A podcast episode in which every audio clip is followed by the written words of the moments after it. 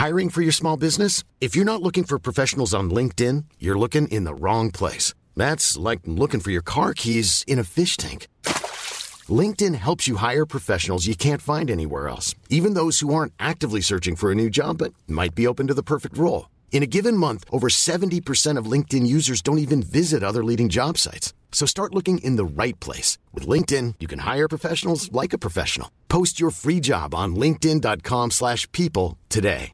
The secret to visibly firmer, summer-ready skin is here. Osea's number one best-selling Andaria Algae Body Oil. Clinically proven to instantly improve skin elasticity and transform dull, dry skin to silky, soft, and unbelievably glowing. Rich yet never greasy, Andaria Algae Body Oil is formulated with sustainably sourced seaweed to help replenish the skin's moisture barrier and seven nourishing active botanical oils for results you can see and feel all over. The best part? It's signature scent. A blend of freshly squeezed grapefruit, cypress, and mango mandarin transports you to sun-kissed summer days. This all-natural scent is unforgettable. Everything Osea makes is clean, vegan, cruelty-free, and climate-neutral certified, so you never have to choose between your values and your best skin. Get healthy, glowing skin for summer with clean vegan skincare from Osea.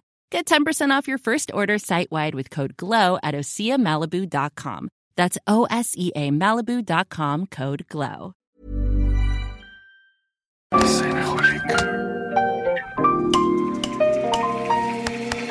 Bienvenidos a Designaholic, el podcast que amplifica la conversación sobre la cultura del diseño y las industrias creativas a través de sus protagonistas.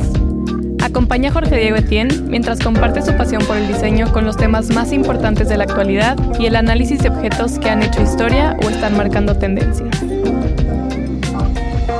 Bienvenidos. En el episodio de hoy, Jorge Diego y Alex analizan la IMSS Lounge, el modelo más reconocible de la oficina IMSS hasta la fecha. Comenzado su producción en 1956, la silla continúa siendo un icono de diseño y referente en la trayectoria de la famosa pareja Charles y Ray Eames. Quédate al final del episodio y platícanos tu experiencia con esta icónica silueta. Bienvenidos a un capítulo más de Isanaholic. Esta semana traemos un capítulo corto donde Alex y yo nos gusta platicar de algún tema, de algún objeto, de algún producto, estos momentos, estas conversaciones que por lo general tenemos en nuestra oficina y abrimos de alguna manera con ustedes para que también se sumen, comenten y la conversación siga más allá del episodio. Estamos en el showroom de nuestros patrocinadores Herman Miller, aquí en Parker Boleda, en San Pedro Garza García. Y tenemos un invitado de lujo el día de hoy. Nos acompaña la, el sillón lounge de los Sims. Probablemente su pieza más conocida. Pues ¿no? la más famosa, la más icónica, es súper reconocible eh, dentro del mundo del diseño o no. Pues todos ubicamos, creo que esta silueta, ¿no? Y algunos, muchos han tenido la oportunidad de sentarse recostarse y muchas personas lo ubicamos simplemente por su silueta, ¿no? Y los que no, busquen un lugar, una tienda de Herman Miller o inclusive en el Palacio de Hierro también. Vean esta silla de cerca, siéntense. Es toda una experiencia y De- tiene toda una historia.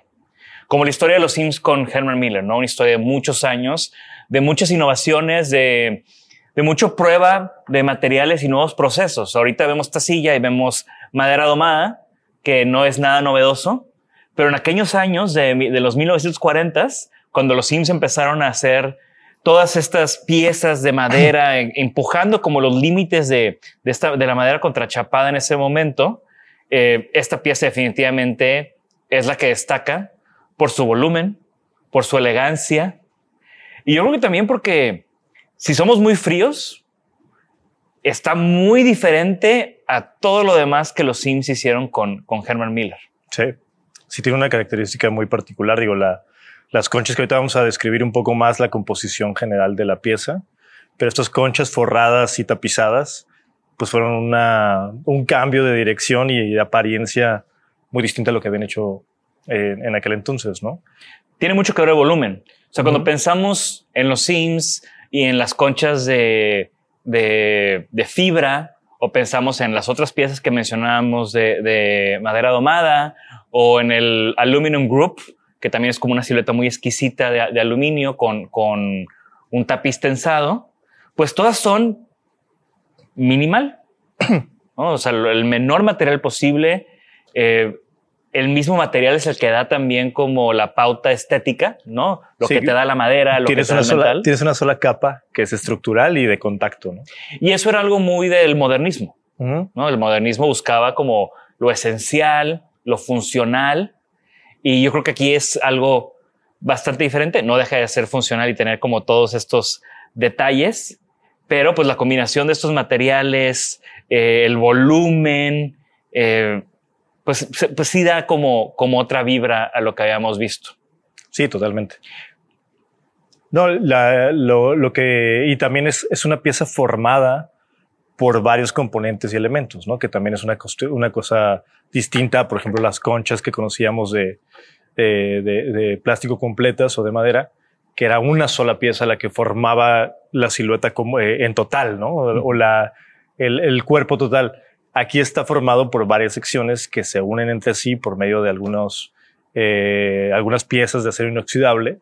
Entonces eso también le da una característica como de como exoesquelética, ¿no? Como de, como de estar mostrando una estructura eh, más compleja, pero a la vista, ¿no? Y, y los gajos que la, que la van formando, pues creo que también hacen parte de su gran como atractivo visual y tiene mucho que ver con la, el acomodo o la ergonomía estudiada por los Sims eh, hacia el cuerpo, ¿no? Que, este, que cuánto tiempo la probaron y cuánto tiempo hicieron pruebas para poder lograr la comodidad y el, la reg- el- pues, este ángulo de reclinación adecuado. ¿no? De hecho, en, en todos estos libros, digo, ya, ya hemos hecho un episodio, de los primeros episodios, ¿no? Fue del libro de Herman Miller, de, de- de que escribió Amy Usherman con un par de autores más. Y hay unas fotos como de, de unas piezas, como una Eames Lounge, pero con una pata como triangular de metal y sale, de hecho sale Ray Eames como que muy bajo en el piso. Eh, obviamente una pieza que no salió a producción, pero se ve que hubo como iteraciones y que hubo un concepto. De hecho, estas sillas se tardaron 10 años en, en desarrollarla.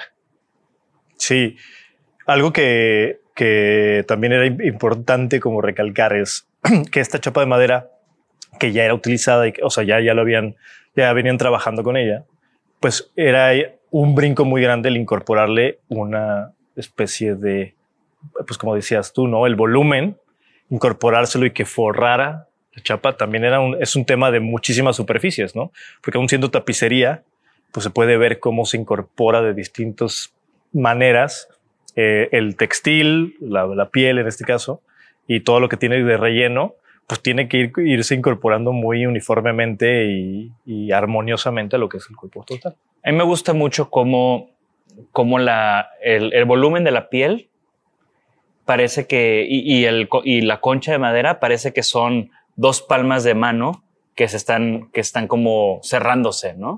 Como, como un yin yang ahí tridimensional bastante interesante. Y, y quiero compartirles, vamos a poner los show notes, hay unos videos de cómo hacen esta pieza y es un deleite el detalle y la calidad.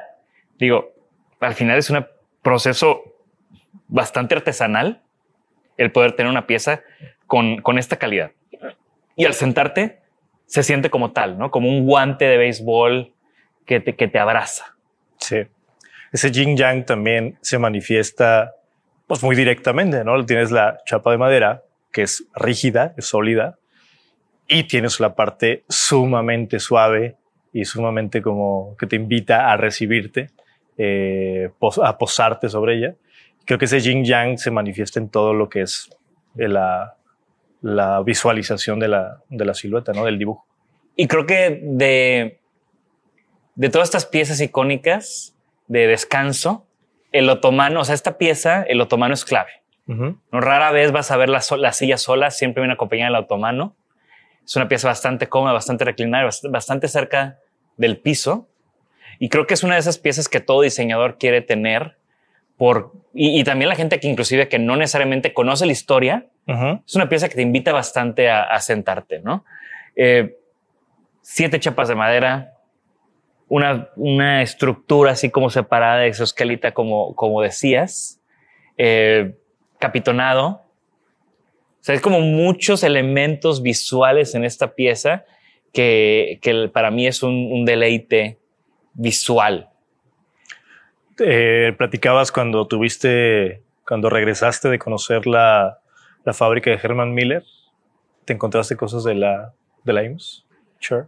Ah, claro. Sí, en, en, este viaje que creo que es como el veintiavo episodio que siempre hago una mención de, de ese viaje al archivo de, de, Herman Miller, me tocó ver como los dibujos, los planos originales a mano, a mano. revisiones con fechas.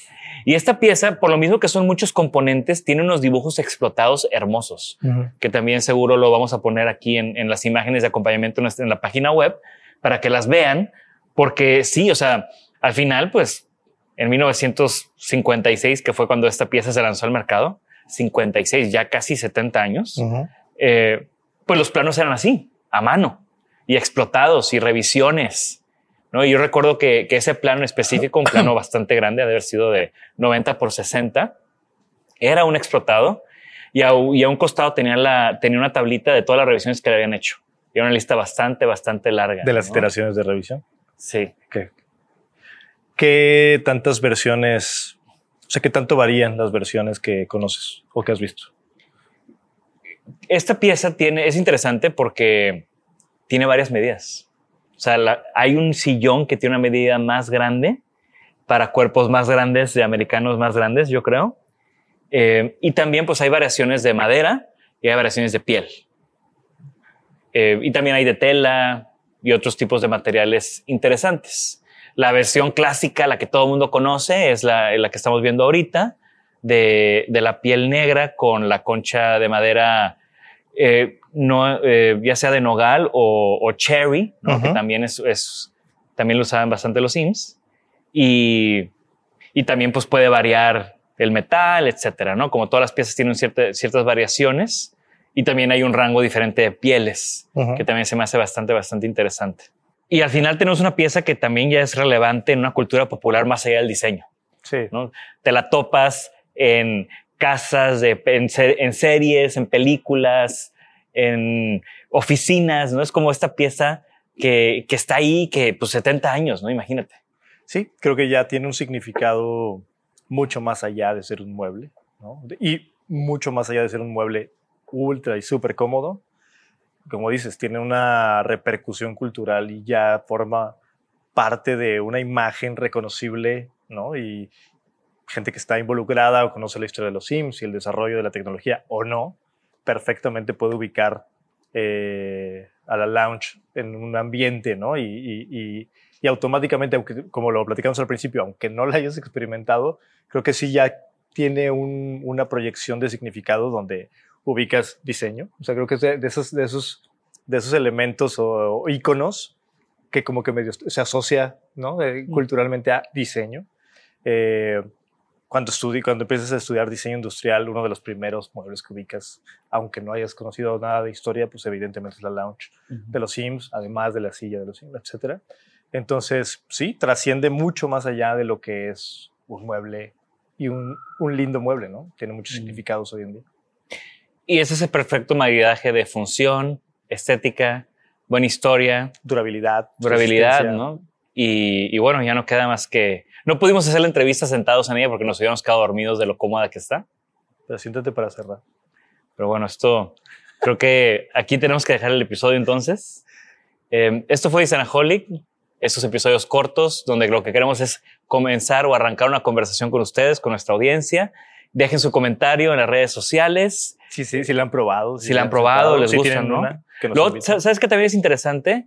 ¿Qué versiones diferentes a esta que tenemos aquí, que es como el, la clásica, uh -huh. conocen? ¿no? Uh -huh. Yo alguna vez vi una con piel de vaca, por ejemplo. O sea, con, con, con como ya sí, la sí, textura. el boteado de la vaca. Exacto. eh, una vez tú y yo visitamos la casa de un cliente que tenía unas en piel verde. Verde. ¿Te acuerdas? Se veían hermosas. Exacto. Dos juntas. Enfrente de un piano. Entonces, Platíquenos dónde la han visto, cómo la han visto. También al, algo altamente coleccionable, o sea, en, en el uh -huh. mercado de, de, colección, de diseño clásico, vintage. Esta, esta pieza también es como alta, alta, altamente coleccionable. Pero bueno, también les repetimos, vengan a los shows de Henry Miller, ya sea en La Condesa, en la Ciudad de México, aquí en Parque Arboleda, en San Pedro. En los Palacios de Hierro también tienen ahí una, una tienda, un, un store within a store, por decirlo así. Y platíquenos, ¿qué opinan de la IMSS Lounge Chair? ¿Ya la conocían? Eh, ¿Qué versiones conocen? De nuevo, estas son conversaciones que nos encanta seguir en nuestras redes sociales. Así es.